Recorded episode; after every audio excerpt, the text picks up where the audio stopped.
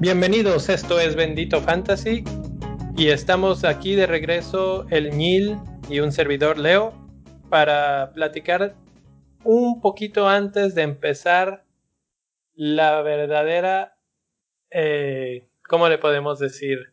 Euforia del regreso de la Premier League. ¿Cómo estás, Neil?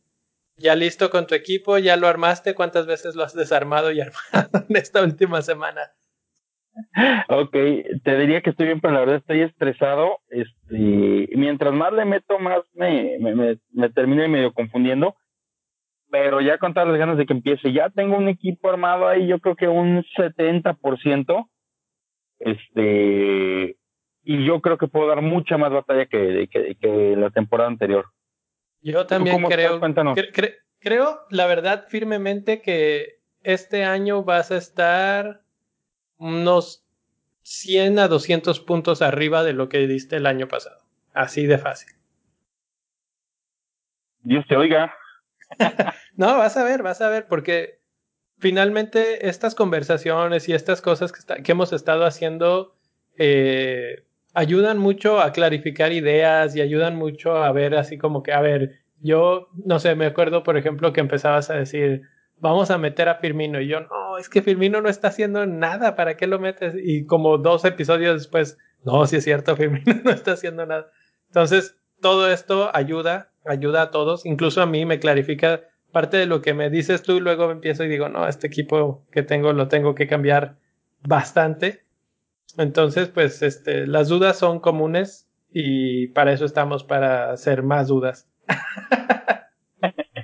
y sí, digo, la verdad es que yo creo que no hay equipo perfecto, hay un montón de opciones, puedes empezar agarrando jugadores que son todavía desconocidos en el mercado, tú ya los tienes identificados, o te puedes jugar por un por un nuevo en la liga como Pepe del Arsenal, por ejemplo, pero yo creo que para armar cada equipo debe de haber, o en cada posición debe de haber al menos siete opciones por, siete opciones muy, muy claras por posición. O sea, ¿qué quiere decir que a lo mejor de delanteros hay unos 30, 35, perdón, de delanteros a lo mejor tienes unas 10 opciones tranquilamente, 15, 20 quizá. 15, 20 ya se me haría mucho, pero yo creo que 15 opciones de delanteros sí hay, y para medios yo creo que el doble, defensas igual. Pero bueno, Hablando de armado equipos, la semana pasada te quedas, nos quedamos con el pendiente de cómo armas el tuyo. Platícanos un poquito. Pues bueno, a ver, eh, este año me fui por la fácil. Uh, habían otros, otros años que, que más o menos tenía una estrategia similar, pero no tan, tan clavada como este año. Este año hay un nombre que no se ha movido desde el primer, primer eh, draft que he hecho y es Mohamed Salah. Él es intocable en mi equipo y voy a ver, ahorita aquí estamos eh, a unos días del arranque de la temporada y vamos a ver hasta cuándo me trago las palabras, pero creo que no va a salir de mi equipo en todo el año. Por lo menos ese es el objetivo, a menos de que se lesione o algo así. El problema es que Mo cuesta como un millón de millones y eso afecta mucho al equipo. Pero al otro, por otro lado, y esto es increíble, ¿eh? Eh, no está seleccionado por. Yo, yo me hubiera imaginado que es un jugador que estaría en el 60% de los equipos y no es así. Solamente 38.6% del fantasy en total tiene a Mozala, que es a mí es algo que no puedo comprender todavía. Está cuando vi ese, ese dato dije, ¿qué está pasando? Pero bueno, mejor para los que sí lo tenemos porque va a explotar, va a meter como mil millones de goles y los que lo estemos capitaneando pues nos vamos a regodear en nuestros triunfos. El otro nombre que está intocable hasta ahorita es Raheem Sterling. Entonces ese es el 1-2 y ahí ya se me fueron 12.5 y 12 millones en cada uno. Después de eso... ¿Te das cuenta que ya perdiste la cuarta parte de tu presupuesto? ¿En dos? sí, sí, sí, sí. y ese presupuesto, eh, yo estoy presupuestando o eh, proponiendo que esos dos güeyes van a ser suficientes para darme por lo menos la cuarta parte de los puntos de esta temporada. Ojo, ¿eh? Esos dos jugadores, teniendo uno de capitán la temporada pasada, todo el año, hubieran dado por ahí más o menos de 700 puntos entre los dos. Pues, ¿cuántos puntos hice en la temporada pasada? Vamos a ver rápidamente. Yo creo que es de hecho como unos 1008. No, hice como 2000 y punto y, pico, pero pero es un o sea, es un muy buen punto porque es, es la clásica discusión que existe siempre, ¿no? Eh, apuestas por muchos jugadores de medio pelo que en la suma total te van a dar mucho o mejor te vas a los grandes nombres como en este caso lo estoy haciendo y lo rellenas tratas de rellenar. Ahora creo que aún así gastándome todo ese dinero que estoy gastando estoy consiguiendo armar un equipo que tiene bastante buen balance. El, problema que estoy encontrando, y creo que eso va a ser uno de los puntos que hablaremos un poco más adelante, es encontrar delanteros, porque hay por lo menos otros dos y hasta se podría decir tres delanteros que también son muy caros y que también quiero, pero ya no me alcanza. Ya el equipo sí se desbalancea completamente a la hora de obtenerlo. Eh, me estoy hablando en específico de Aubameyang, de Agüero y de Harry Kane. Y de esos tres, Harry Kane es sumamente interesante. Ahí creo que tú tienes algunos datos sobre su eficiencia en cuanto a minutos y goles que tiene por minuto jugado y es bastante alta, ¿no?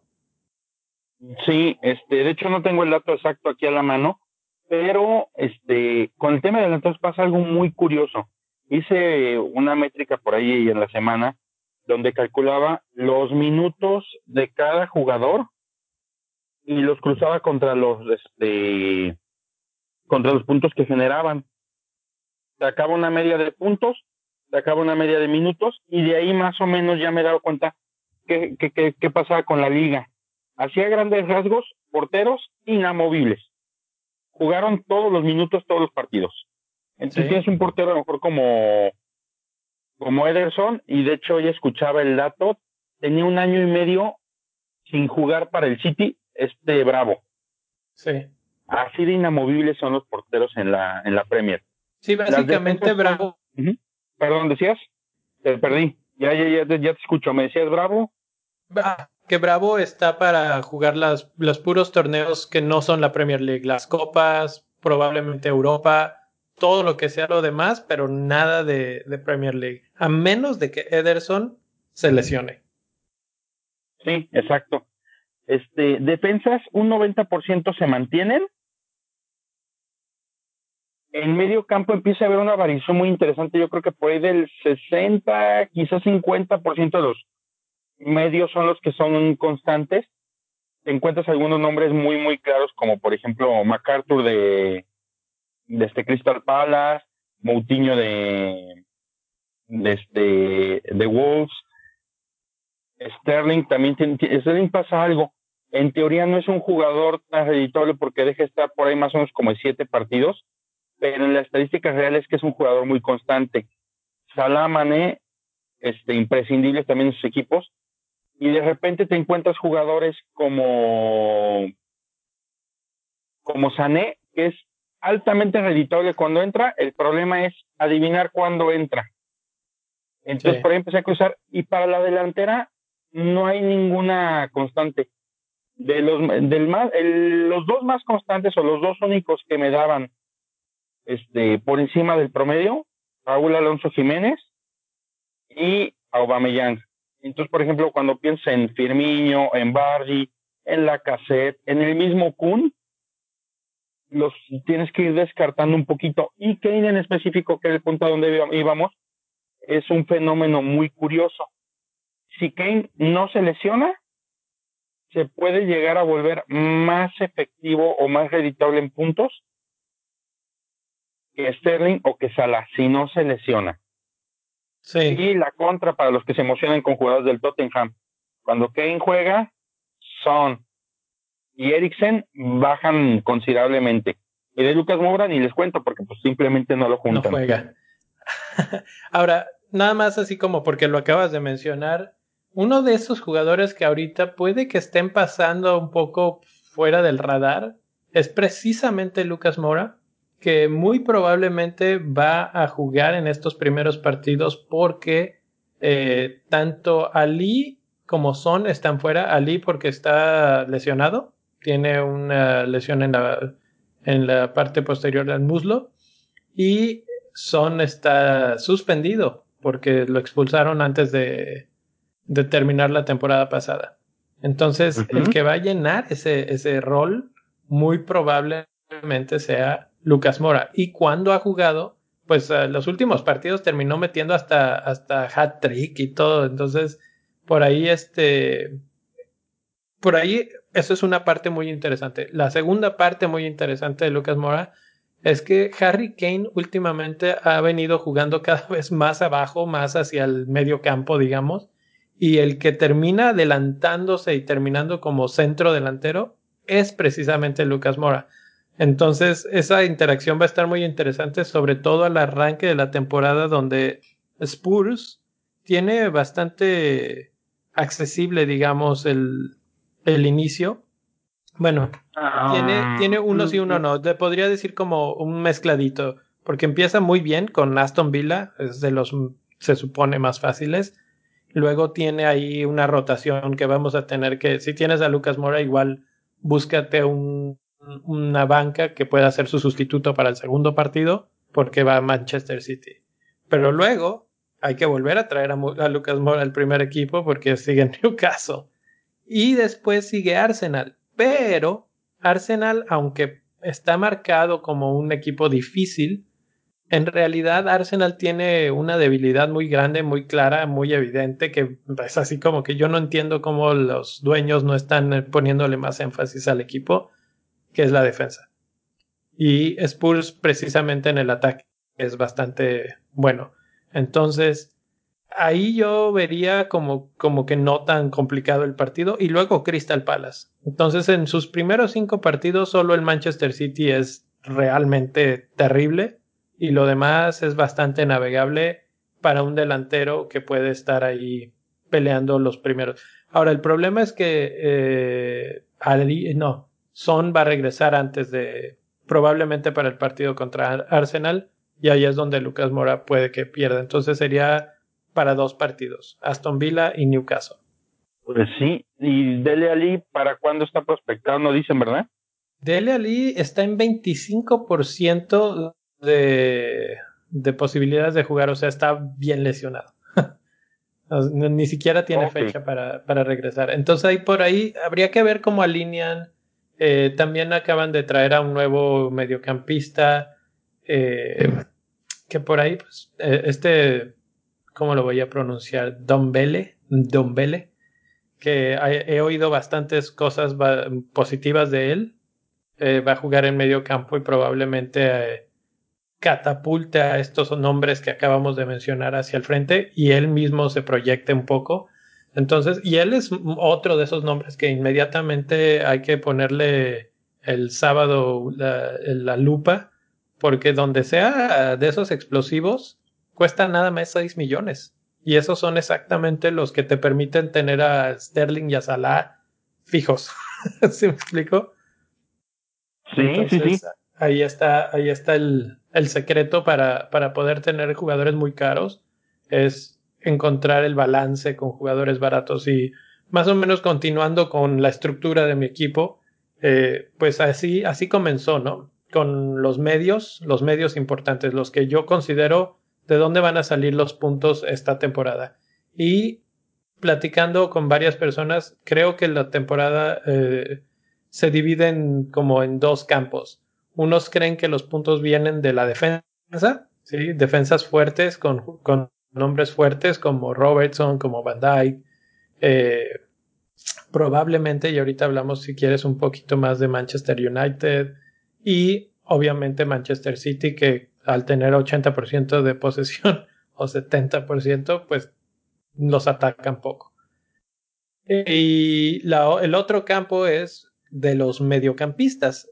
Sorprendentemente casi nadie vota por los delanteros y en la mayoría de los equipos que he visto, sobre todo en Twitter, eh, la delantera, los más caros son 8, 8 millones y es alguien como Wilson. De repente se escapa un Bardi por ahí y hay gente que se anima a meter a Harry Kane. Pero eso es muy, muy, muy, muy poquita gente. De hecho, ahorita checando rápido, Harry Kane está en 28% de los equipos. O sea que es muy poquita parte de la población del fantasy los que, los que están yendo por él. Incluso menos que Salah. Ok. Mira, yo por aquí, híjole, yo sí soy de los que creen que las defensas son las que van a empezar a, a despuntar por dos razones, las que comentaba hace ratito. Son muy constantes y la segunda, cuando tienes defensas que van mucho al ataque o que están adelantados, te generan un, muy, muy buen caudal de puntos. Ese es, ese es un error que tiene el Fantasy, que por ahí lo, lo, lo comentamos unos minutitos. Hay jugadores que están fuera de su posición totalmente. Este caso, yo creo que el más claro de todos, Salah, sigue apareciendo como medio. Sí, definitivamente yo Bueno, se lo agradezco al a los dioses superiores del fantasy por, por seguirnos regalando ese milagro de Salah haciendo puntos por, por clean sheet y más puntos por gol y asistencias y todo. Pero él es delantero, o sea, está clarísimo que él juega arriba en el, en el Liverpool. Entonces, pues ese es uno clarísimo. Pues sí, nada más que la cuestión está en que ese milagro no lo conceden a todos por igual, ojalá apareciera nada más en mi fantasy la de medio, ¿verdad? Pero, por ejemplo, hay casos como este Doherty, corrígeme si me, si me equivoco, que le juega mucho más cargado al medio campo y sigue como defensa. ¿Cuál? Este Doherty, de Wolves. Pues sí, porque el Wolves lo que hace es que juega con una defensa de tres en el fondo y dos carrileros pero básicamente se convierte en un 3-5-2. Entonces Doherty es uno de esos dos carrileros muy adelantados que suben hasta, hasta el área rival.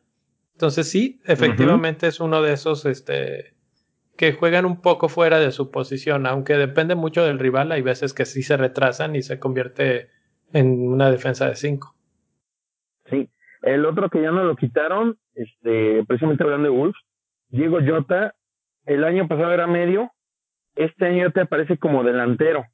Exacto, ahí, ese sí hace sentido, porque Jota era el compañero en el ataque de Raúl Jiménez. Sí, entonces este Diego Jota, que era un jugador excelente por precio y puntos que te daba, este año posiblemente baje su rendición, su rendición, ¿eh? ¿qué tal? Su, rendimiento de puntos. Fíjate que, ah, no sé, con competencia creo que Jota este año va a ser su año en el fantasy, porque aún con todo y eso que dices, el año pasado lo hizo tan bien que yo esperaba que, que Jota estuviera mucho más caro de lo que ahorita está.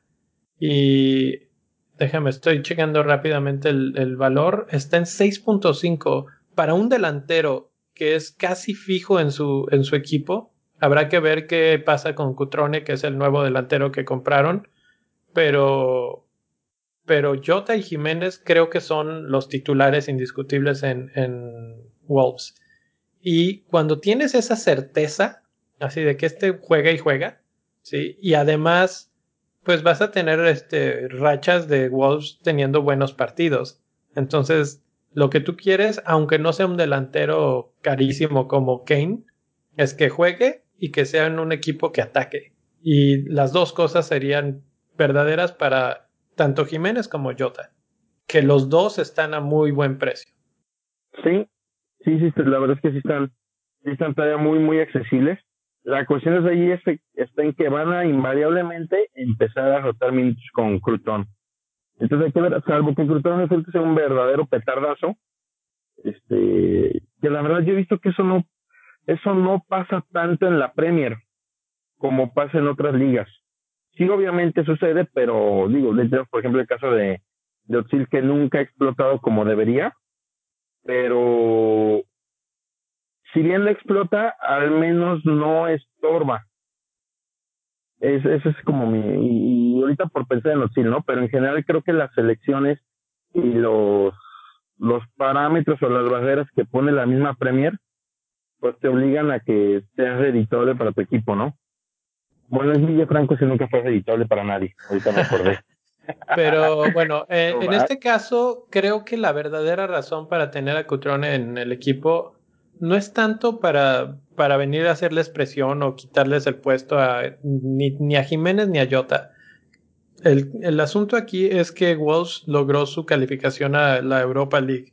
Entonces necesitaban más equipo, un equipo más profundo. Y así como mencionábamos hace rato de Claudio Bravo siendo el portero de, de, las copas y de los, pues para eso está Cutrone.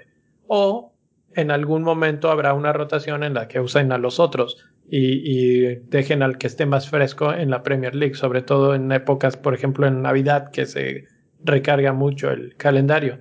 Pero no creo que él eh, les quite tan rápidamente el puesto. Probablemente en lugar de jugar 90 minutos jueguen eh, 75, 80 y entre Cutrone, entre eh, Traore, ¿sí me explico? Y así les dé un poco más de, de, espacio a cada jugador para que no estén tan cargados.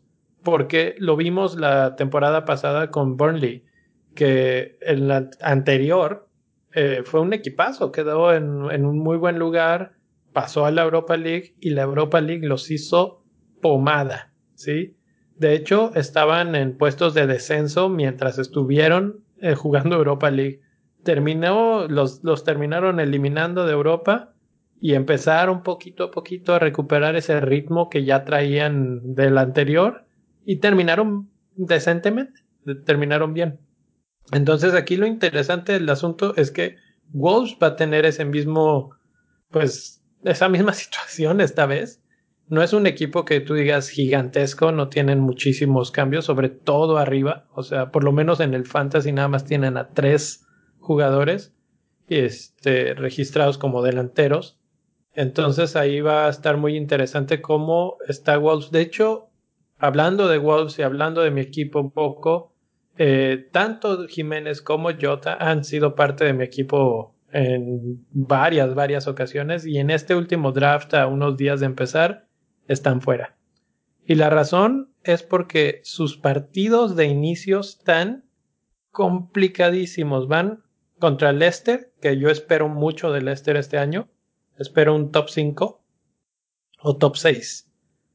Eh, Manchester United, Burnley, Everton y Chelsea. Son partidos duros para, para Wolves. Entonces, creo que ahorita esos dos jugadores son jugadores para tener, pero no ahorita. Esos van a tener que venir ya sea en las wildcards o más adelante cuando, cuando su calendario se les mejore bastante. Oye, ya que estamos tocando el punto de jugadores, relate si hacemos un análisis o, soltamos nombres de cada línea, buscando a lo mejor tener este uno de un costo alto, medio y un jugador que puede ser un costo bajo pero reditable. ¿Te late? Va. Eh, Empezamos por la portería. Vale. Porteros. Costo alto, me latiría. Híjole, yo creo que me iría con Ederson. yo también. yo también. Porque sabes que Ederson tiene, eh, tiene un problema, Ederson que de repente al City lo agarran al contragolpe y le meten muchos goles así. ¿Sí? Pero la ventaja es que eso pasa muy poquito. Entonces Ederson no tiene se, se pasa de día de campo casi siempre. Y otra opción muy tentadora y competencia y es Allison, que tiene la que a mi gusto es la mejor defensa de Europa. Probablemente. Entonces, eh, no estaría tan seguro creo que el Liverpool tiene buena defensa, pero de repente nada más en el, como de, de defensa central es Van Dyke y alguien más. No está tan seguro quién es esa segunda persona. Ah, sí. Y este o sea, como que ese puesto sí hay alguien, sí está fijo, pero como que si te digo a ver quién es el segundo defensa de Liverpool, como que nunca te queda tan claro. Están las dos bandas que están muy bien cubiertas con Alexander Arnold y Robertson, que en términos de fantasy son excelentes. ¿sí? Y entonces si estamos hablando de, de defensas caros, ellos son, ¿no? Pero, pero no sé, la defensa del, del Liverpool es buena y para el, para lo que viene siendo la Premier League y el Fantasy, excelente. ¿Y un defensa medianito quién te gusta? No tan caro. ¿Un qué? ¿Portero medianito? Ah, bueno, si no sabes un portero, es un portero medianito. A mí, ahorita, bueno, yo soy medio fan de Matty Ryan de, de Brad, Brighton. Me hizo buena labor el año pasado. Eh, uno que es así como que popular y todo es Fabianski que ahorita no está en mi equipo porque está lesionado, aunque tiene 75% de posibilidades, pero uno no quiere empezar así la temporada con, con dudas de si, de si entra o no entra al equipo. Eh, Rui Patricio de Wolves es bueno, pero ya decíamos el, el calendario no ayuda. Eh, Kepa está bastante bien en el aspecto de que es 5.5 y pues es que el problema de Chelsea es que es una incógnita gigantesca, no sabemos ni quién va a ser su si van a jugar con línea de 4, con línea de 3, quiénes son los titulares. Entonces, quepa, ahí le pongo un asterisco porque creo que lo vamos a querer más más adelante, sobre todo porque es un equipo que puede estar bien y es un, un portero que no está tan caro. Fíjate que yo pensaba más bien en portero baratito, en Ryan. Tiene un valor de 4-5 y es un portero cumplidor. Sí, Matty Ryan es ah, la neta. Eh, ay, por aquí tenía yo. Bueno, de los que yo tengo, eh, Pope también me parece rentable. Eh, Heaton es otro de esos porteros que son muy rentables, muy buenos y este acaba de cambiar de equipo. Eso me medio preocupa porque pues no sé si sé qué tanto se conozca con su línea de defensa. Pero, pero bueno, ya más o menos así a grandes rasgos ya dijimos todos los nombres de todos los porteros. Vámonos a la, a la defensa. Espérate, por cierto, tip para, lo, para nuestros escuchas, ¿sería lo correcto? Yo creo que sí, ¿verdad? Sí. Bueno, para nuestros oyentes, porteros del Bournemouth no, nunca jamás. La temporada pasada utilizaron a tres y ninguno con buenos resultados. Por algo utilizaron a tres. Entonces, si por ahí dicen, pues de suplente meto a este, no lo piensen, búsquense otro portero de ese precio, el de otro equipo. Nada más por, por ahí como, como el comentario. En la defensa, defensas a ver, ah, déjame nada más para, para complementar el comentario de los porteros. Hay dos estrategias muy clásicas en el fantasy para los porteros. La primera estrategia es tener dos porteros y rotarlos jornada a jornada. ¿Sí? Eh, por ejemplo, estábamos hablando de Fabianski y de Matty Ryan. Dependiendo de quién, a quién le toque el partido más feo, pues ese va a la banca, ¿no? Esa es una muy, muy clásica estrategia. La otra que últimamente he considerado es agárrate uno súper barato que no juegue y agárrate a Ederson o a Allison. ¿Se me explico? A dos porteros que son mega ultra fijos en su equipo y que más o menos te van a garantizar eh, clean sheets, que es lo que tú quieres en un portero. ¿Sí?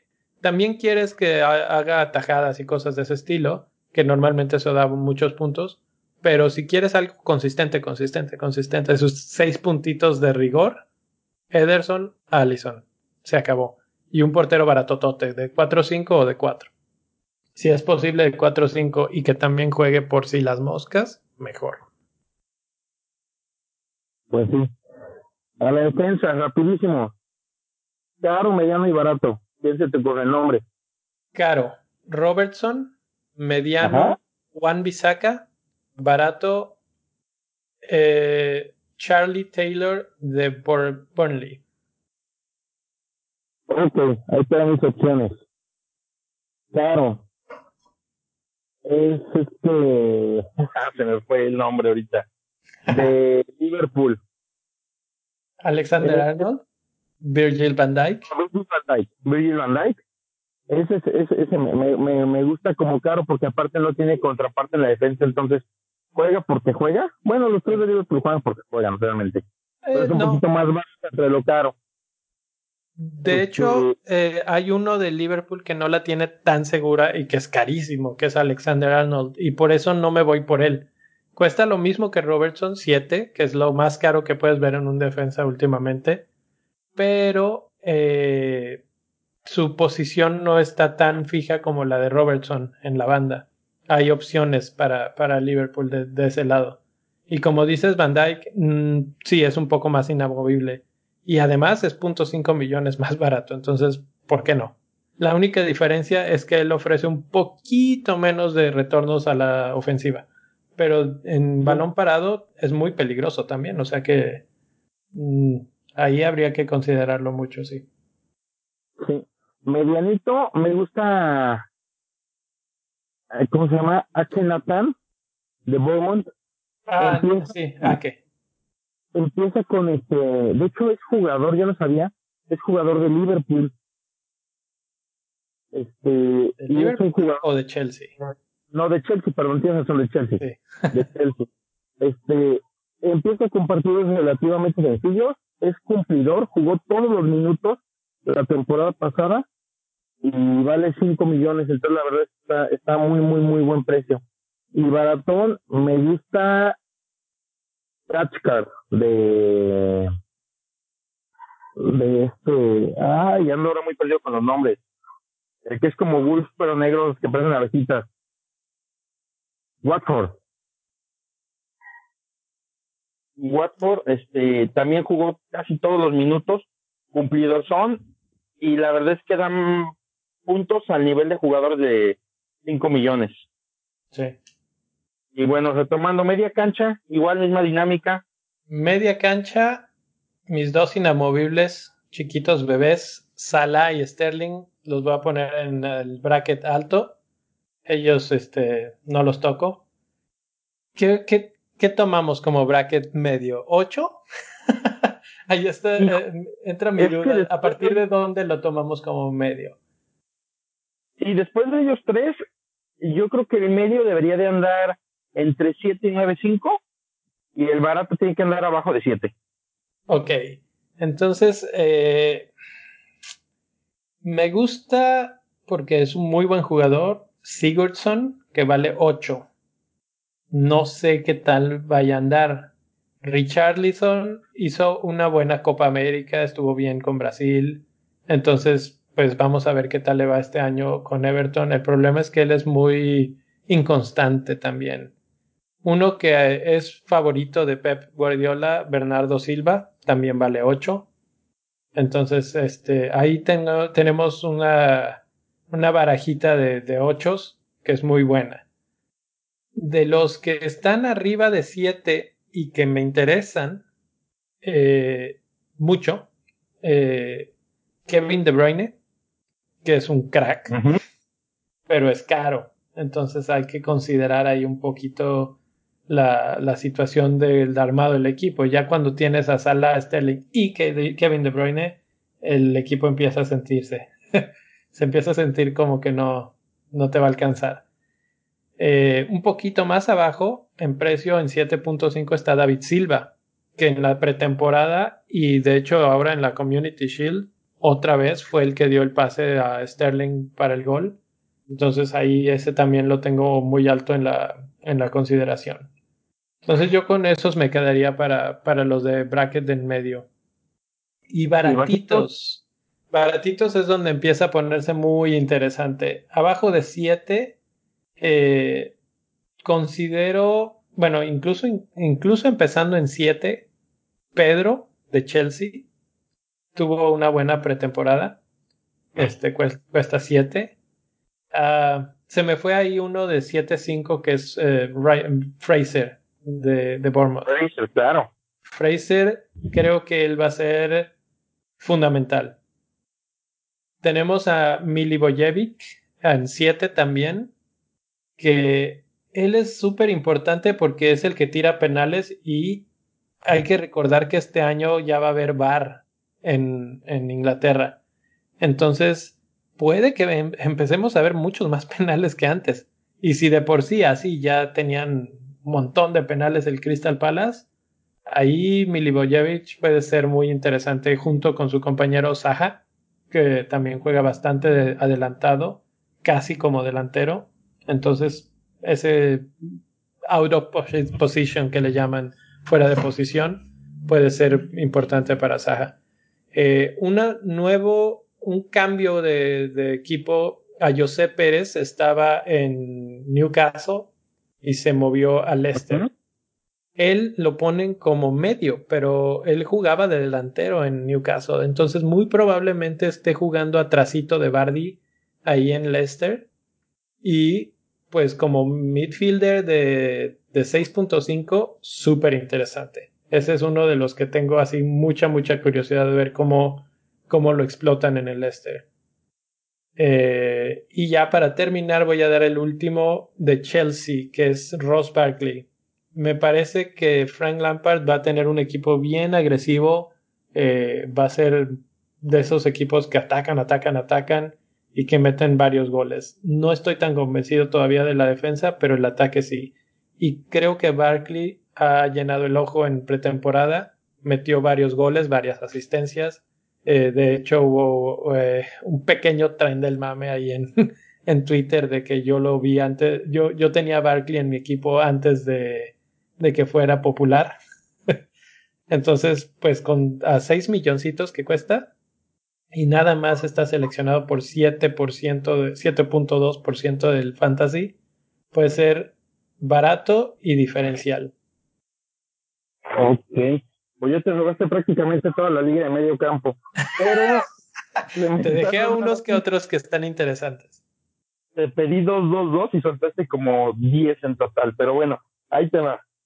Nada para complementar, costo alto Mané, que es un jugador que siempre anda bien. Subió mucho este año, subió de 9.5 a 11.5. Pero todavía creo que creo que todavía por él le pelea le pelea bien sin estar al nivel de, de, de Salah de Sterling. Este, yo creo que ese, ese es el, el que nos falta de nombrar de costo alto. Costo medio, yo me inclinaría por Richarlison, te voy a decir por qué. Lo he estado medio siguiendo y, y empecé un poquito de estadísticas de él. Y resulta que arranca muy bien y se cae. Tradicionalmente tiene ese movimiento ascendente y cuando ven picada ya ni Dios madre lo para. Ni Dios padre, perdón. Este, entonces ahí, ahí está el de 8. De 7, nada más por ahí complementando. Me gusta Saja porque juega delantero realmente. Y como medio. Este, me gusta también este, fue su número ahorita, Madison. Es un jugador que va muy bien con Leicester. Está jugando oro puro y yo creo que puede ser muy editable. Y Anderson, y Anderson, lo que platicamos en el podcast pasado, empiezan con el City, pero de ahí tiene seguiría partidos sencillos relativamente. Entonces se vuelve, se vuelve este, un jugador muy interesante de arranque. Y aparte de eso, tiene una posibilidad grande con el delantero que llegó nuevo, que viene de Frankfurt, Sebastián Layev o algo así, algo así se llama, es francés. Alev, tienes razón. Este es un jugador que Jovic, el del Madrid, el del Madrid se hizo bueno, no por lo que hacía, sino por lo que le resolvía. Entonces aquí Anderson también va a tener un rematador puro que le va a poder este implicar un montón de asistencias este año. Yo creo que puede ser este, un jugador a seguir interesante. Y baratones, me voy con tres. MacArthur del Crystal Palace, poco seleccionado, pero muy, muy, muy cumplidor. Da prácticamente los mismos números que Moutinho la temporada pasada. Este, y, y el tercero, este, Tillman. Tillman es correcto, sí, ¿verdad? Ah, Tilleman, sí. Tilleman, perdón, Tilleman. Tilleman es un jugador barato. El último tercio de temporada lo jugó brillantemente y que yo creo que va va a poder, va a poder despuntar muy bien este año por las ideas que tiene el técnico. Sí, me gusta, me gusta ese, me gusta mucho. Ese le voy a seguir el paso unas dos, tres jornadas y puede que por ahí, depende de cuál me llene más el ojo, Pérez o Tilleman será el que se quede en mi equipo. Sí, sí, sí. Y delanteros, nomás ahora sí no te cabe la liga. Ahora, nada, nada más, este, te voy a aventar otros, este, tres jugadores que están totalmente fuera del radar ahorita. Nadie está hablando de ellos pero uno nunca sabe con, el, con la Premier League. Primero, Alexis Sánchez. Ese jugador solía ser de 11 millones. ¿sí? Ahorita cuesta 7. No sé cómo ande ahorita, no, me, no, no lo vi en la Copa América, este, qué tal jugó, etcétera. Pero, pues si por ahí empieza a regresar a su nivel que le conocíamos en el Arsenal, a 7 millones, Alexis Sánchez muy interesante. Otro también de Manchester United, Jesse Lingard. Está a 6.5. Eh, la temporada pasada hizo cosas interesantes, nada más que la inconsistencia tan terrible que, de la que sufría el United, pues le terminó pagando. Juan Mata es otro de esos que están fuera del radar, pero él no sé qué tan titular pueda llegar a ser. Entonces por ahí pues lo dejamos un poquito de lado. Pero esos que acabo de mencionar son del United, que son el jugador, eh, un equipo que, que estuvo por debajo de su nivel el año pasado, pero no creo que repita por debajo de su nivel. Eh, ya nada más por, por, terminar con el United, eh, nos brincamos en la defensa que acaba de llegar al United, Harry Maguire, que, que viene precisamente del Leicester y creo que ahora con Juan Bisaca y con Maguire, United va a volver a ser una defensa más sólida. Y si de por sí De era bueno, con una defensa sólida, puede que sea otra vez un magneto de clean sheets. Entonces hay que considerar eso también por ahí. Sí, de acuerdo. Ahora sí vamos delanteros. Delanteros, mira, para, que veas que soy buena gente, te dejo empezar. Y ahora tú, tú acábate los Ok, este, Aubameyang, campeón de goleo, que aparte de eso va a venir respaldado por la cassette como siempre, y por este, este jugador nuevo que la verdad, yo lo empecé a ver en videos, bien, bueno, porque ya sabes, en YouTube todos son maravillosos, ¿no? Este, pero se, se le ven cosas buenas a este Pepe. Que yo creo que hay que tenerlo en la, lupa y en un momento puede llegar a, a, brincar. Yo me por Aubameyang de los de costo alto. Costo medio vamos a fijarlos de 9 para abajo.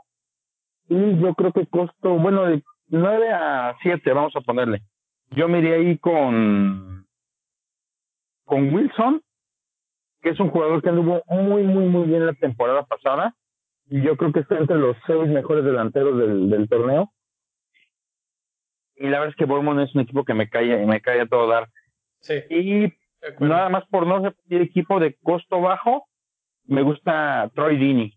Boconzón el hombre, pero bueno, es que le pegó a mi pollo a Raúl Jiménez, pero pero buen jugador, cumplidor. ¿Te gusta más Dini que Delofeu? Sí. Sí, sí, sí. Me cae bien Dini también. Ok. Entonces tienes a Aubameyang, por ahí un poco la cassette, Tini, eh, Wilson. Muy bien, me gustan varios de esos. Eh, de delanteros caros, eh, mi amor eterno será siempre Agüero. él nunca me ha fallado. El problema es que está carísimo, no caro. Es 12 millones y ahorita no alcanza para un Agüero. Además de que ahorita yo no lo metería en un equipo porque no estuvo en pretemporada, se la pasó acá tranquilo en la playa y con este descansando y todo, no creo que traiga ritmo de, partido. Es más, veo probable que terminen jugando con centro delantero de Sterling. Eh, y si acaso, Jesús. Aquí pasa, con Agüero pasa algo, ¿eh? Pasa algo que Messi con el Barcelona. Le pones la playera del City, lo metes a la cancha y se vuelve maravilloso.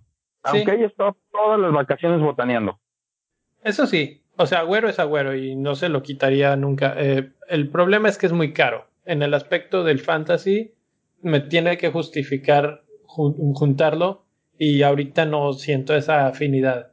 Eh, el otro, y que está más interesante en ese aspecto, es Harry Kane, que está un poco más barato que el año pasado, 11 millones, y cuando está bien, Harry Kane es imparable.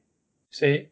Entonces, además hay que considerar un poquito su arranque de temporada, ya lo comentábamos hace rato de, Tottenham, no es del todo malo. Entonces, Harry Kane ahí tiene su, su puntito como que me gusta bastante. Y eso hasta ahí le pararía ya con los, con los caros, digamos. Ok. ¿Medianos? Medianos, eh, pues me gusta Wilson también. Me gusta por encima de Josh King, que es bastante más barato. Josh King es a 6.5 contra 8 de Wilson, pero Wilson es claramente mejor jugador. Eh, mediano, Bardi. ¿Eh? Perdón que, te, perdón que te interrumpa. King sí jugó todo el torneo completito, cosa que no hizo Wilson. Supongo que King. sí, King, jugó más, que Wilson. Que bueno, ahora se lesionó Wilson. ¿Mande? Pero es que eso fue porque se lesionó Wilson, no porque lo hayan cambiado por táctica o algo, una cosa así. Sí, también. Sí, e, es, eh, en el caso de Bournemouth pasa algo muy similar que con Wolves, que es un equipo más o menos chico, no tienen tanto de dónde echar mano. Entonces, si están Wilson, si está Wilson, si está King, si está Fraser, juegan. No hay, no hay más. ¿sí? Y, y de, en el aspecto de fantasy, creo que Wilson sí vale más que, que King. Y por eso es que es la diferencia de 6.5 a 8. Es mejor jugador. Punto. eh, y ya de ahí creo que. Uy, no, no, no veo muchos delanteros este, por ejemplo, está Lukaku de 8.5, pero no me gusta. De hecho, ahí hay mucho rumor de que si se va, que si no está, etcétera. Entonces ese no. Eh, espera, con Lukaku deja de rumor. Estaba escuchando hoy una noticia que Lukaku decidió no presentarse a entrenar. Sigue con su equipo, sigue entrenando con un equipo de Bélgica, está ya a la espera de lo que pueda pasar con él. Sí, y el Inter lo tiene. Si está, Manchester está fuera. cambia, cambia Lukaku por Icardi. Eh, no sé, o Dybala o lo que sea, no sé qué vaya a pasar, pero Lukaku no, no me late. Eh, está, está su reemplazo. a ver. Rashford. Rashford. Eh, 8.5, también demasiado caro para lo que Rashford me promete. No, no me gusta. Entonces yo realmente en la delantera es donde me estoy yendo a lo más barato y la verdad es que no me desagrada tanto lo que tengo por aquí. Eh, estoy hablando de Jiménez, de Diogo Jota, que bueno, no los tendría los dos al mismo tiempo en el equipo, tendría que ajustar el precio a ver cuál de los dos, probablemente sea Jota. Eh, tengo pensado, por ejemplo, Chris Wood de Burnley. Eh, este delantero lo ha estado haciendo bien en pretemporada y Burnley tiene un arranque medianito. Tiene Southampton y luego Arsenal, que ya hablamos de Arsenal. Eh, puede que Arsenal, el chiste que se está manejando ahorita es que va a quedar sus partidos 10-9 y así es como va a ganar. Entonces, este, pues si le, si este Wood les mete 9, perfecto. Su compañero Barnes es el otro que, por ahí queda, entraría en la misma ecuación. Eh, y me, me tiene intrigadísimo Chelsea porque sus delanteros están en 7, todos. y lo que no sabemos es quién va a ser su, su verdadero delantero en la temporada. Si va a ser Giroud, que cuesta 7, Batshuayi, que cuesta 7, o o quién, incluso por ahí está Tammy Abraham, que también cuesta 7. Los tres jugaron en pretemporada, estuvieron jugando bastante aceptable. Entonces, eh, en cuanto me entere bien quién es, probablemente vean a una camiseta azul ahí en, en las filas de mi equipo. Y si me voy ya hasta el fondo de los, de los precios, bueno, un poquito más abajo, digamos, eh, me gusta porque pues, me caen bien los de Sheffield. Me gusta Billy Sharp, que es de 6 millones. Eh, es un poco veterano ya el delantero, pero pues es el, goleador de ese equipo. Y entonces vamos a empezar a tener que buscar quiénes son esos goleadores que, por ejemplo, como Mitrovic el año pasado con Fulham que pues de repente puede ser eh, tu amuleto baratote con el que completes tu equipo en y en alguien que sabes que va a jugar porque va a jugar. Pues sí, fíjate, ah, ya ahorita pregunta, estuvimos platicando jugadores caros, jugadores baratos. La verdad es que el arma de tu equipo, por ejemplo, lo planteábamos, ¿no? Y decías, pues con dos jugadores sí me costaron en una cuarta parte del presupuesto, pero me redituaron en una tercera parte de los puntos que, que pude haber tenido el año pasado. ¿Qué prefieres? ¿O qué ves como estrategia más viable? Armarte con dos o tres jugadores de costo alto. Estamos hablando de Kane, Aubameyang, este, Agüero, y los tres meses que hemos platicado, Salah, Mané y Sterling armarte con dos o hasta tres de ellos y puro jugador de medio pelo, o a lo mejor agarrar, yo creo que no agarrar ninguno se vuelve un suicidio. Sí. Porque estos jugadores te pueden generar de repente una, un racimo de puntos interesantes. Tienes que tener al menos uno como capitán. Exacto. Para que ese, ese todo, el tiempo te esté dando los, uh, vamos, los otros 10 jugadores te pueden ayudar a mantener una cierta producción, pero este jugador es el que tiene que ayudar a despuntar, invariablemente. ¿Qué prefieres? A lo mejor armar un equipo, vamos a soltar tres nombres al azar. Kane, Mané y Sterling. Y rodearte de puro jugador de medio pelo, que estamos hablando mejor de de, este, de Mutiño, de Jorginho, Canté, este, Saja, ya, ya que sería como de tus caritos. O a lo mejor agarrar un jugador de medio pelo y reforzarte con gente como Kevin De Bruyne que si no se lesiona te puede dar puntos a nivel de a lo mejor del mismo Mané de Sigurdsson de de Fraser que, que sin ser caro dio muchísimos puntos del mismo Raúl Jiménez ¿qué prefieres? Mm, yo me iría por jugadores mm, no tantos nada más dos muy caros y los demás no tan caros pero sí suficientes que, que, que esté nivelado el equipo. No, no llenarlo de tres, cuatro jugadores muy caros y que luego el equipo todo esté lleno de, de segundones. Eso no. Fíjate que entre las, bueno, voy a soltar dos alineaciones, no voy a decir ni de quién son, que en algún momento les hemos dado en los chats que tenemos.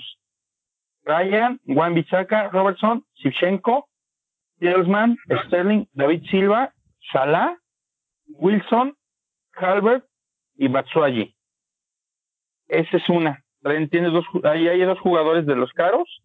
Robertson podría ser otro de los caros, consideran que es defensa, pero pues son siete, como que un Saja. Mm, Robertson yo lo consideraría que es un jugador caro y premium. O sea, lo consideraría tan premium como Salah porque tener a un jugador de 7 en defensa es, o sea, considera que si lo bajas a un jugador de 5, tienes 2 millones extras para meter en media cancha, que son los jugadores que son más prometedores para meter goles. Sí. Ahora ahí te va la contraparte, déjame nada más que la encuentre.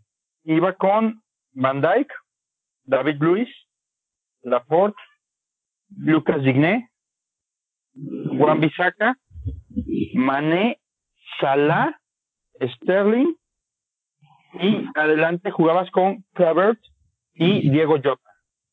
Y obviamente tus tres este, jugadores de de banca eran jugadores como Luis Long,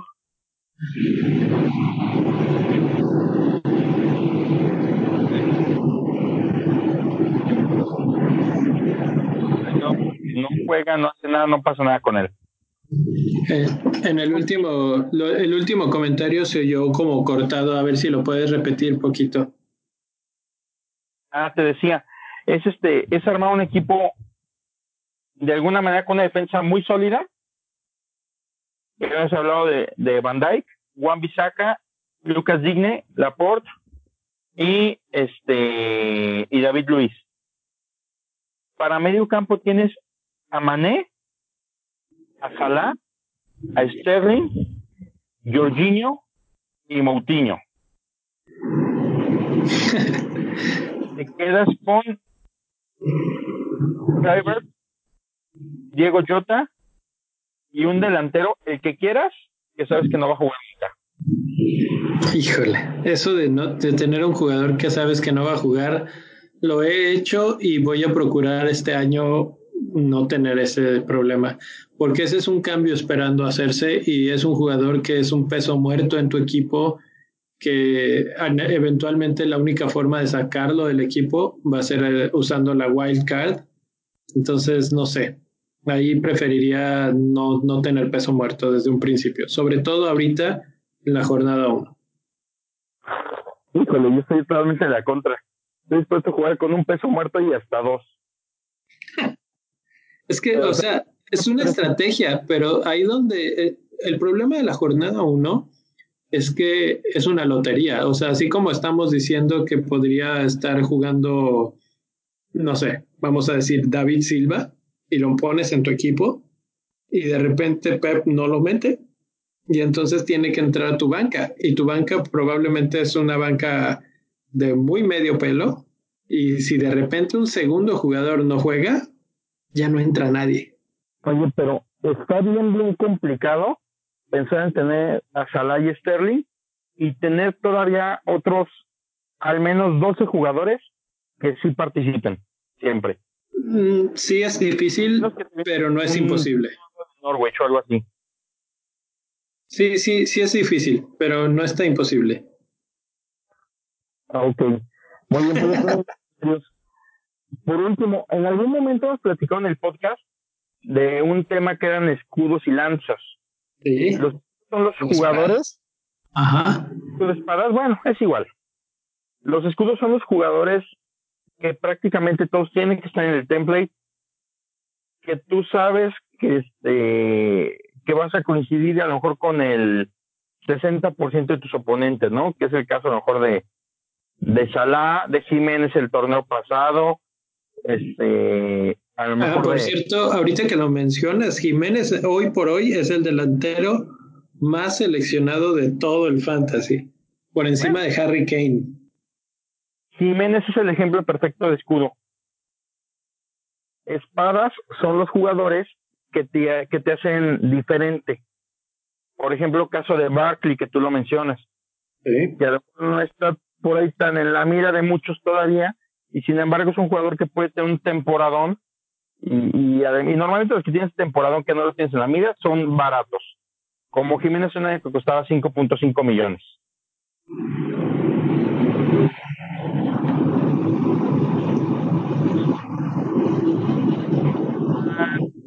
La campanada, ¿qué les dirías?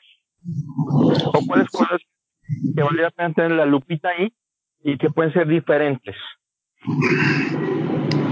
Pues varios de los que ya he mencionado por aquí, este, que, que digo que todavía no están en la lupa y pueden ser, eh, podrían ser, pero si queremos un nombre, me iría por Christian Pulisic. Pulisic, estadounidense y muy chavito, tengo entendido, ¿verdad? Pues está joven, está barato, 7.5, está en un equipo que es top 4 eh, muy probablemente muy ofensivos. Al salir Hazard va a tener un papel más este, predominante, digamos, en el equipo. No creo que lo, lo sienten muy seguido, a menos de que sea un cambio táctico, de que la formación esté cambiando. Yo creo que va a ser un constante en la alineación. Y falta ver cómo se acomoda con la Premier League, obviamente. Pero pues el talento lo tiene y Vamos a ver si es cierto que, que vale lo que pagaron por él. Ok. Ahí te mío. Y de hecho, platico una estrategia que tengo. Uno de mis delanteros de cajón, y de hecho es casi mi jugador inamovible de los inamovibles, es Wilson de Bournemouth. ¿Por qué? No tanto porque tan bueno o malo sea, sino porque vale 8 millones. Es un precio accesible, es un jugador que prácticamente va a estar ahí siempre y que además, en un momento dado, un partido difícil, me da pie para poderlo cambiar por Jiménez o por el jugador que yo siento que va a despuntar. Ya lo mencioné también, que es Sebastián Ale. Sí. Yo creo que Sebastián mm, va a durar uno, máximo dos años en West Ham y va a brincar un equipo diferente.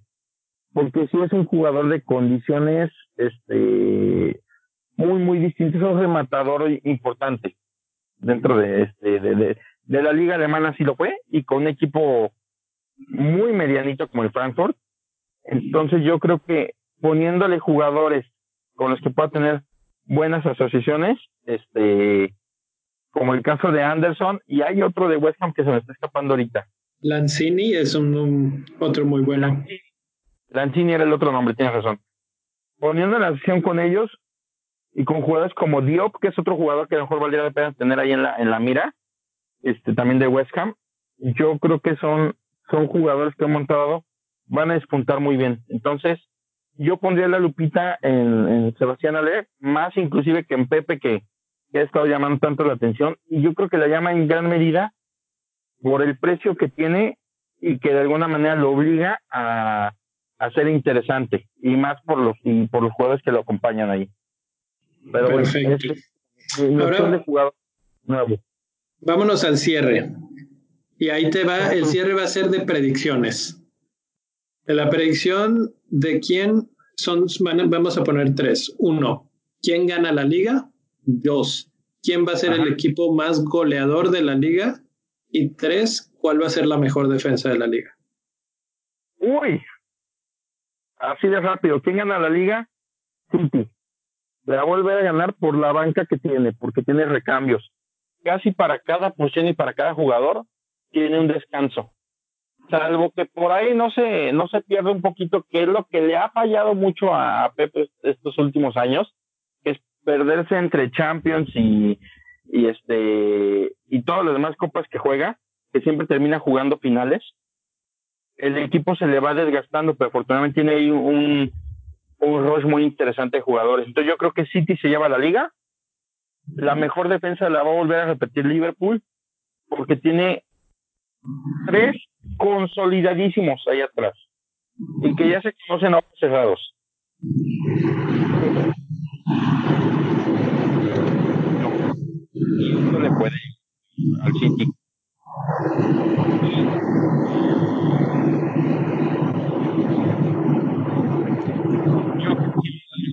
Y los 10 a 9. El, el no último el último punto no soy yo. El equipo más goleador para mí va a ser Arsenal. Yo creo que tiene ahí un tridente interesante que aparte está reforzando bien. Y si llega Philippe Coutinho, va a ser una máquina de hacer goles. El problema es que atrás va a ser una máquina de tortillas. Perfecto, me encanta porque de los tres que dijiste estoy de acuerdo en dos. Creo que el City va a ganar la liga, creo que el Arsenal va a ser el campeón goleador y creo que el City va a ser la mejor defensa. Y eh, tengo ahí la duda de si tal vez Manchester United será la mejor defensa. Híjole, puede ser. Manchester es, es un buen reto. La, la, la, apuesta que le están haciendo, a diferencia del, del, Arsenal, que es donde necesitan reforzarse, no lo están haciendo, United lo está haciendo y creo que les va a dar una estabilidad que no tenían. Pero falta ver, falta ver cómo se acoplan.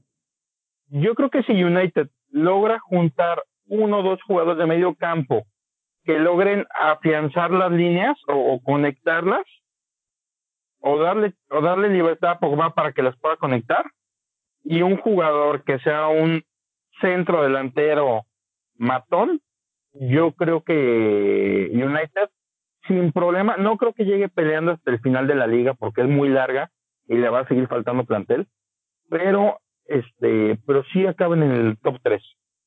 Sí, sí, yo también creo. Y la verdad es que lo que acabas de mencionar lo tiene.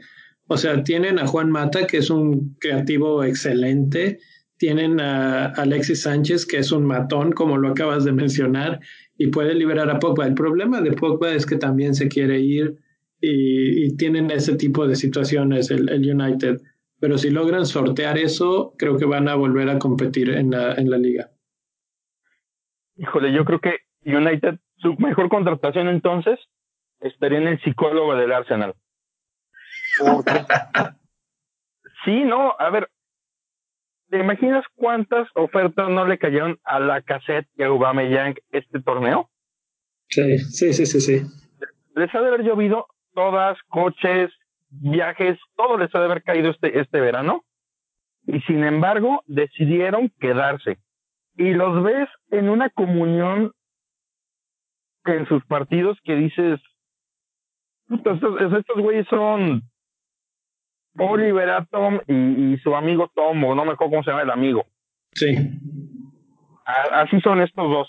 Este, entonces, si United logra tener algo así, o alguien que le, que le logre este, insertar ese chip de decir, a ver, estos somos nosotros, de aquí para adelante lo que tenemos y vamos acá. Yo creo que United, sin problemas, agarra tercer lugar. Pues sí, creo que United y Arsenal van a volver a regresar ahí a la, al menos a la pelea de los cuatro primeros. No, no creo que les alcance para la liga, que vuelve, yo creo que va a volver a ser una una lucha durísima entre Liverpool y City. Y las grandes incógnitas para mí son Spurs, que pues ahí están siempre últimamente, pero, pero no sé, no sé. Ellos sigo sintiendo que les falta ese pequeño salto de calidad y Chelsea que es un signo de interrogación gigante. Sí, bueno, Spurs les falta ese salto de calidad y les va a hacer falta Trippier. De mí te acuerdas. Sí, a ver qué tal. Y Chelsea, híjole, ojalá que Lampard logre hacer conexión entre todos los jugadores, porque están ahorita en época de vacas flacas. El hecho de no poder contratar les mermó muchísimo y a eso quítale la salida de, de, de, de su jugador insignia. Sí. Y yo creo que de lo poquito que pudo hacer bien en el mercado de fichajes Chelsea fue deshacerse de Higuaín, porque era un peso en el equipo, más allá de lo poco que aportaba en la cancha, yo siento que el equipo se partía por él. Sí, no, Higuaín nunca fue una buena inversión. Han, hecho muy malas inversiones eh, en los últimos años. Una última pregunta que se me acaba de ocurrir. Ya hablamos de la parte alta de la tabla. ¿Quién desciende? Uno, el último lugar de la tabla. El último lugar de la tabla. Ay. Vamos a quemar a Norwich. Norwich. Y mira que me caen bien, nunca los he visto jugar, pero me caen a toda madre. Ah, yo creo que va a ser Sheffield United. Es un equipo que está bien parchado. me cae muy bien también, pero, pero no sé, tengo el presentimiento de que no les va a ir tan bien. ¿Sabes cuál es mi parámetro? Sheffield United tiene escudo bien bonito. Neta, ese es mi parámetro para pensar que no descienden. pues ojalá y no, ojalá y este y se salven, pero pues eh, no sé, siento que no tienen equipo suficiente. Y Aston Villa me gusta como histórico, pero siento que es este es lo mismo que el equipo este, ay, se me fue el nombre de tan malos que eran, donde estaba Mitrovic. Fulham. ¿Te acuerdas el nombre? Fulham. Siento que siento que van a ser el nuevo Fulham. Mucha inversión, difícil que se conecte y no creo que es inversión inteligente. Fue nada más invertir por invertir y tratar de salvarse. Probablemente, sí. Ahí eh, en el incógnita del otro lado de la tabla creo que sí es Aston Villa. Eh, yo también tengo mis dudas del Newcastle, que dejaron ir a varios jugadores y dejaron ir a Benítez y no sé qué también se reforzaron, pero siento que no tan bien como lo que tenían antes. y aún así el año pasado eh, apenas arañaron la salvación. Newcastle, híjole, tenían la esperanza de ser comprados por, creo que era por árabes o rusos, no me acuerdo, y no se dio la compraventa. Y además de eso, perdieron el corazón. Y lo perdieron con Rondón que se fue a China y sobre todo con Benítez, que ya alguna vez lo, lo, comentaba, sabe sacar lo mejor de cada jugador en, su, en la mejor posición en la que lo puede poner. Así es, así es. No, no, creo que cuando vea que mi equipo o mis jugadores van contra Newcastle, empezaré a considerar darles la banda de capitán. Así de triste veo la situación. Por eso me gusta el Arsenal para inicio. exacto, exacto. Ahí, ahí es donde entra la duda de si uno de esos dos delanteros o jugadores premium debe de ser Aubameyang para el arranque de la temporada. Sí, sí, yo lo he pensado, pero más bien con la cassette. Aubameyang, aunque es un, se me hace excelente, híjole, me duele el codo. Es muy caro, ese es el problema, pero bueno, bienvenidos al bendito fantasy, que de eso se trata, de balancear esos precios y, pues tratar de tener al, mejor jugador en el mejor momento. Así es. Y pues bueno, señores, nada más como apunte final, acuérdense, la liga empieza en viernes, no el sábado, viernes 2 de la tarde, horario de México, hasta una hora antes para hacer los cambios. No se vayan a dormir y acaben jugando con, con gente. La, la verdadera recomendación es terminen su equipo ya, termínenlo en miércoles, en jueves. Eh, en otros podcasts, en el de Always Cheating, la, la, forma en la que le llaman es el boss team. El equipo que si te atropella un camión ya lo tienes y entonces si, aunque estés en el hospital tu equipo ya está listo, pues así. Así tengan ya un equipo, aunque no sea el que les convence 100%, el que estén 95% felices con él, ahí ya, ya tenganlo desde ahorita y, este, y por si se les olvida el viernes o tienen una junta en el trabajo o lo que sea y dicen, ching, no, ahí ya está el equipo. Entonces, sí, muy buena cosa a recordar. La segunda, el segundo punto a recordar es que ahí está el link de la liga, lo vamos a volver a poner aquí en las notas del podcast. Ya se han unido, gracias por unirse, varios ahí este, desde la semana pasada pero pues hay que juntar más gente. Inviten a sus amigos, inviten a sus primos. Eh, mientras más, mejor. Y seguiremos aquí platicando de cómo nos está yendo a cada quien en la mini liga a partir de la siguiente semana. Perfecto, pues entonces por ahí nos vemos. Y este, última pregunta, tu capitán. Ah, es así como el gato de Schrödinger, cambia de vivo a muerto dependiendo del momento. Aquí cambia de Sterling a Salah cada 10 minutos. La verdad es que creo que va a ser Salah, porque pues ese arranque es inmejorable. Pero a veces lo pienso nada más como por ser contreras y decir, bueno, si la mayoría va a ser Salah, vamos a ser diferentes y ponérselo al otro gran jugador que es Sterling. Entonces, eh, ahorita, ahorita en estos momentos es Salah. Ok. Yo doy la campanada. Virgil van Dyke. Ah,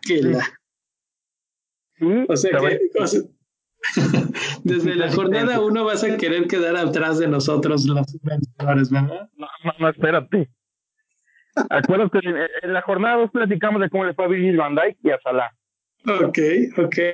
No quiero que llores mucho cuando después del triplete que va a meter mis saladitas. ya veremos, ya veremos. Pero bueno. Creo que Perfecto. el día de hoy. Síganos en todo, eh, síganos en el podcast, síganos en redes sociales. Arroba bendito fantasy. Y saludos al mi rey que no nos pudo acompañar. Saludos al mi rey que ya lo suelte esa tesis maldita que lo tiene atrapado. no, esperemos que, que acabe pronto y que salga bien. Ojalá que sí, lo más importante de todo. Arriba la fiera. Hasta luego. Bye.